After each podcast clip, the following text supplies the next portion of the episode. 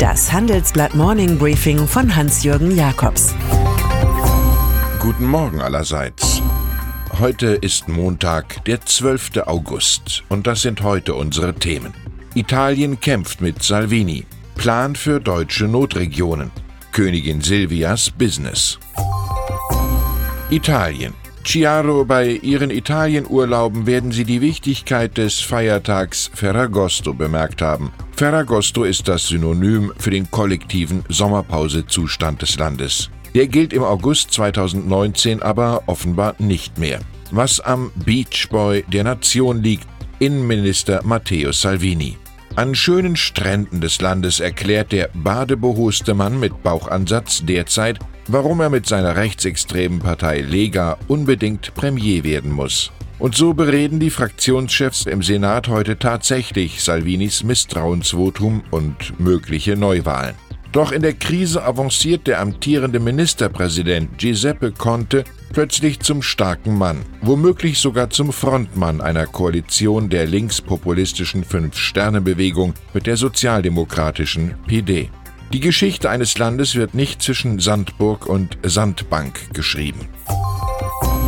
Wie Salvini so tickt, zeigt sein jüngster Clash mit Schauspieler Richard Gere. Der US-Filmstar zu Besuch auf der italienischen Insel Lampedusa hatte die Regierung aufgefordert, Asylsuchende nicht länger zu dämonisieren. Ohne Seenotrettung wären die Migranten alle tot. Salvini bedankte sich ironisch fürs Mitgefühl. Er kann all diese Leute in seinem privaten Flugzeug zurück nach Hollywood mitnehmen und sie in seinen Villas unterstützen. Mir fällt bei so viel geistiger Armdrückerei Leonardo da Vinci ein. Die Dummheit schützt vor Schande, gleich wie die Dreistigkeit vor Armut.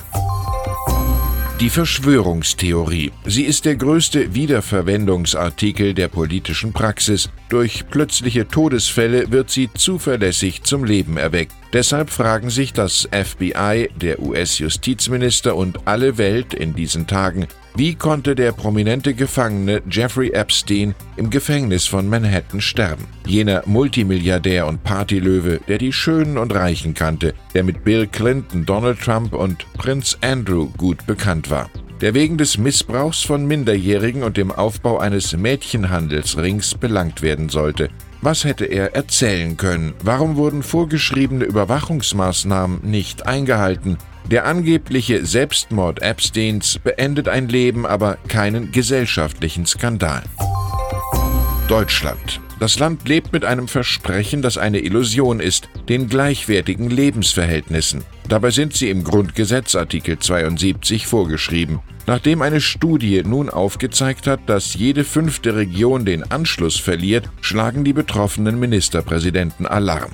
In kaum einem anderen Land Europas seien die wirtschaftlichen Unterschiede so groß, sagt uns Sachsens Ministerpräsident Michael Kretschmer. Wir haben kein Erkenntnis, sondern ein Umsetzungsproblem. Der wahlkämpfende CDU-Politiker schlägt Sonderwirtschaftszonen vor. Sein Kollege Tobias Hans, Saarlands Ministerpräsident wiederum, will Bundeshilfen zur Reduzierung der kommunalen Altschulden. Und im Leitartikel fordert Chefredakteur Sven Affüppe einen Rettungsplan für die Abgehängten. Der Solidaritätszuschlag. 30 Jahre nach der Wende wirkt er heute nur noch wie eine teure Erinnerung an Bräuler sowie Plaste und Elaste. Der steuerliche blühende Landschaftendünger ist ein Fall für die Entsorgung. In seinem aktuellen Gesetzentwurf will SPD-Finanzminister Olaf Scholz denn auch nicht mehr nur 90 Prozent der geschröpften Bürger entlasten, sondern bereits 96,5 Prozent. Auch 100 Prozent wären möglich gewesen, doch verweigert sich die Union dem Plan, dafür den Spitzensteuersatz zu liften. Schwer enttäuscht zeigt sich FDP-Chef Christian Lindner vom Manöver des Kämmerers, der Kümmerer sein will.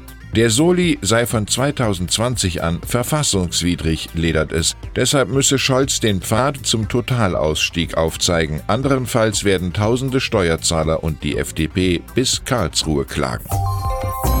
Leerstehende Geschäfte, häufige Ladenwechsel, die ewig gleichen Filialen in Einkaufsstraßen. All das sind Indizien für wuchernde Gewerbemieten in unseren Innenstädten. In Berlin stiegen sie zwischen 2009 und 2018 in 1b-Lagen um mehr als 200 Prozent, in 1a-Lagen um 50 Prozent.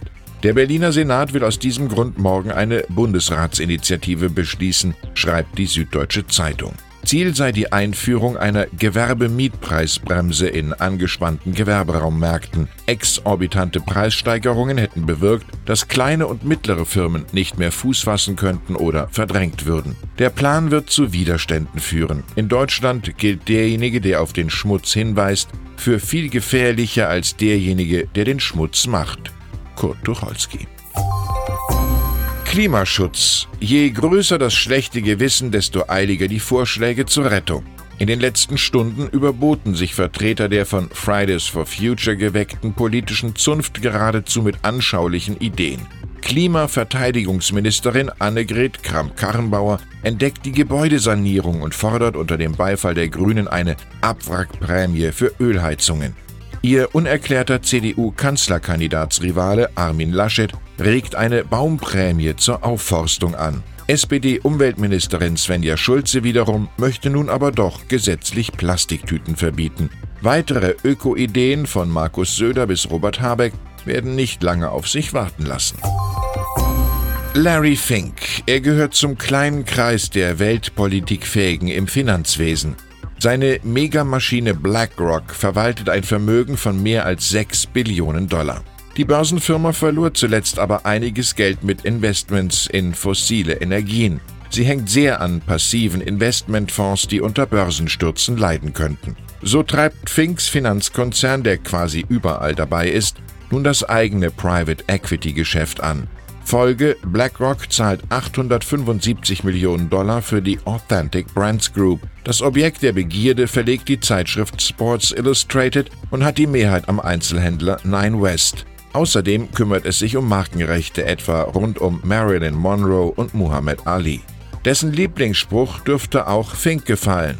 I am the greatest. Und dann ist da noch Königin Silvia von Schweden. Sie steht als Partnerin hinter einem ganz besonderen Vorhaben, dem Silvia Bo Project. Zusammen mit Hauptinvestor IKEA, der multinationalen Möbelkette und einer schwedischen Baufirma sollen überall im Land Wohnungen für Patienten mit Alzheimer oder Demenz entstehen. Es gibt bereits einen Pilotbau mit sechs Apartments außerhalb Stockholms. Clubhäuser und Gärten für therapeutische Zwecke gehören ebenfalls zum Konzept. Die royale Antreiberin, bürgerlich Silvia Renate Sommerlatt, kennt das Problem nur zu gut. Ihre Mutter litt an Alzheimer. Ich wünsche Ihnen einen tatkräftigen Start in diese Sommerwoche. Es grüßt Sie herzlich Hans-Jürgen Jakobs.